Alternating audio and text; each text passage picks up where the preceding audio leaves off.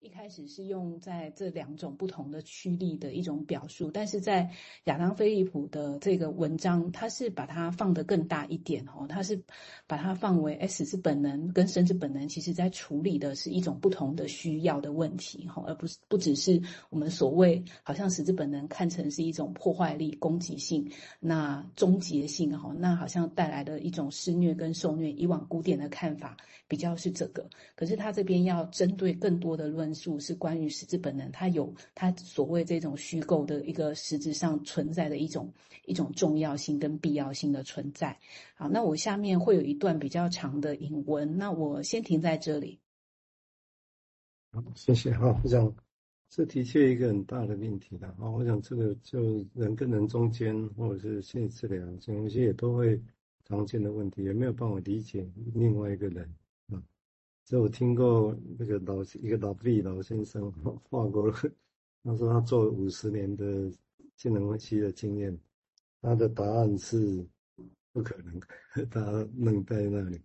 那不可能，那怎么办？他说只能容忍。OK，有点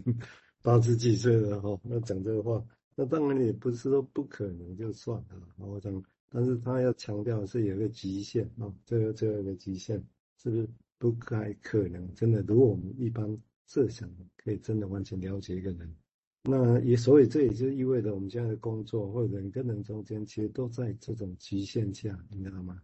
就像你你的语言，一定你觉得再怎么讲，就算你的母语再厉害，我相信你终究会觉得，其实你现有的语言没办法讲到你真正某些经验，你知道吗？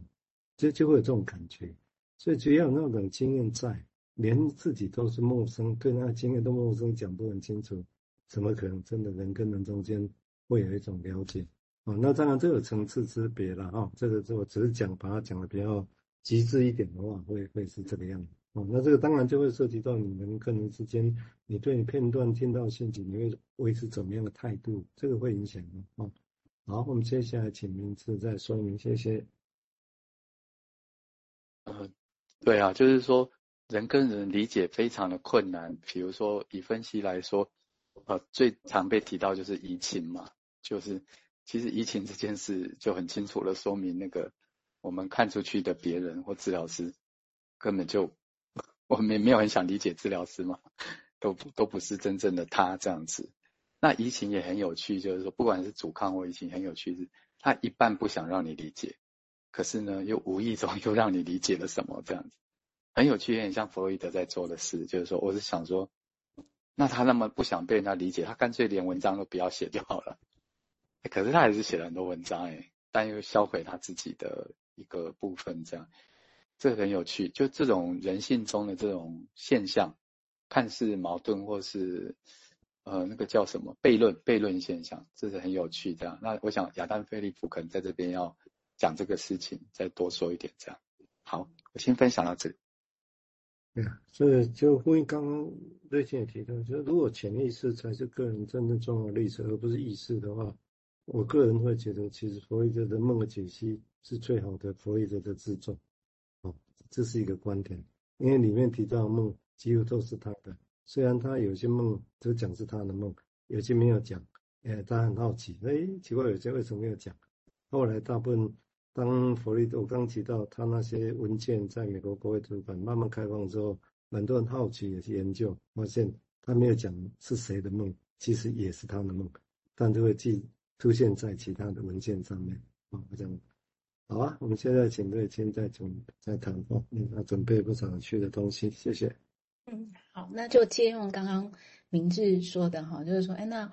这真的是一个悖论哈，他立下了或者是著作了非常的呃，留下很多的作品，但是后面却想要啊把它销毁，好像一个是生生的本能，想要去连接形成一个单位，好，但是后面却想要啊有一种想要。切断这种连接的这一种驱力或者是欲望哈，那我想我这边会放一段，就是弗洛伊德他在这个《文明及其不满》的这一本书里面，他自己有讲哦，关于这件事情的一个复杂性哈，因为我们刚只是比较讲简化的说，哎，它是一种对立的，可是，在实情上哈，我我稍微念一下哈，他就说，呃，我在超越享乐原则，一九二零年的文章里面，哈，就首先注意到强迫性重复以及趋利的一种保守的性格，哈。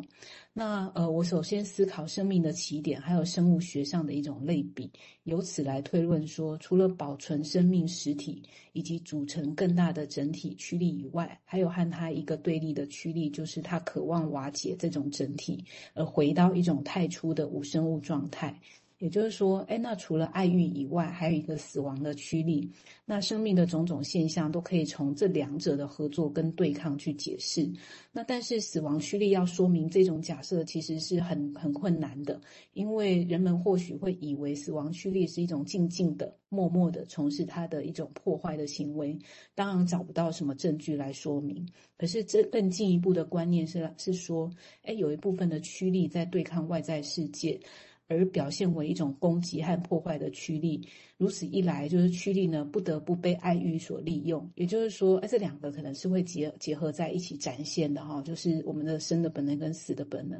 啊，因为生物呢会破坏或毁了其他东西，不管这个对象是生物或不生物。而不是去毁灭它的字体，但是只要中断这个对外的这种世界的攻击性，就必定会导致原本持续进行的一种自我毁灭会变本加厉。好，那呃，弗洛伊德最后就说，哎，这种趋利或许就从来没有单独出现过，而是用不同的比例融合在一起，使我们的判断就很难分辨哈。那呃，我们早已知道施虐呢是性爱趋利的。呃，施虐是性爱驱力的一部分，正如受虐一样，那是内在世界的一种毁灭性，但是它同时又跟性爱联合，哦，它同时是很难呃这个察觉的，好，所以弗洛伊德这样讲，就有一种把两者是混混在一起了，好，那。啊、虽然刚刚是在讲的是分开不同的定义，但是很多啊、这个在现象里面，它是一种混混混在一起，以至于我们看起来是很矛盾跟很悖论的部分啊、在在这个很多呃所谓这个爱跟这个攻击，然后它基本上呢，哈，又好像是生存啊、有的一种不同混合的比例的一种展现这样子。嗯，下面会有一个引用，也稍微比较长啊，我先停在这边。那我的建议是这样，谢谢瑞金提供这些说明哈。我想我个人是这样想，有点武断，但是我觉得可以帮助大家想象。如果你现在觉得一个事情，然后你听完之后你就赶快有个结论，那是死亡本能。那我可以告诉你，那这个结论用处不大，啊，那就不大。那个谁没有任何人摸着着。所以，但是因为理论上他必须先把它抓出来，好像看清楚一样，啊，好像是这个样子。哦，但是要记得，我们常常想想看，现在所谓讲本能性的东西，本能的东西到底它是像两个固体一样的东西，或者是像液体一样的东西？外比例就像剉冰感官，然后就在冰里啊，啊，到底是能两块不同颜色的冰，还是其实是剉都已经剉剉过的冰，然后弄在一起，或者背后像水水呢？其实是哪一个状况？其实大家可以想想看，不一定呢，哦，不一定。那是一般我们现在的概念好像就很清楚，以为就是那个样子，所以但是也因为其实不一定，所以你看后面就很多人争论了，很多人各自又加进去了自己的定义，就加料进去，你知道吗？那一加料一定义的时候又跟原来不一样，然后你要就吵翻天哦，就吵翻天。不过我很确定的，我可以坦白告诉各位。哦，一个命题，你这个只是一个沟通的方式，但如果要把这个沟通变成是一般人听的，然后哦，原来我的问题是死亡本能，所以解决了，这很奇怪，这是答案，但是这个答案谜题是什么还不清还不知道，对不对？哦，好，我们现在请明智再进一步谈，谢谢。呃，我我这段我的呃，好讲简单讲一下，就是说。呃，因为这边有这个很细致的说明嘛，那我感觉好像是说后后后世人的印象，好像会对死亡本能会从这里出发蛮多的。比如第一个我们会想比较是克莱因嘛，好像就是依循说，呃，如果不是朝内就是朝外，所以通常我们都把死亡本能想到很破坏性啊或什么。我这边讲到了施受虐，呃，应该是说我在想说，以下纯属想象哦，就是说会不会是这个现象比较容易被看到？所以弗洛伊德指了出来，这样，但是我还是有一点小小的担忧，是说大家会不会都只 focus 在这个，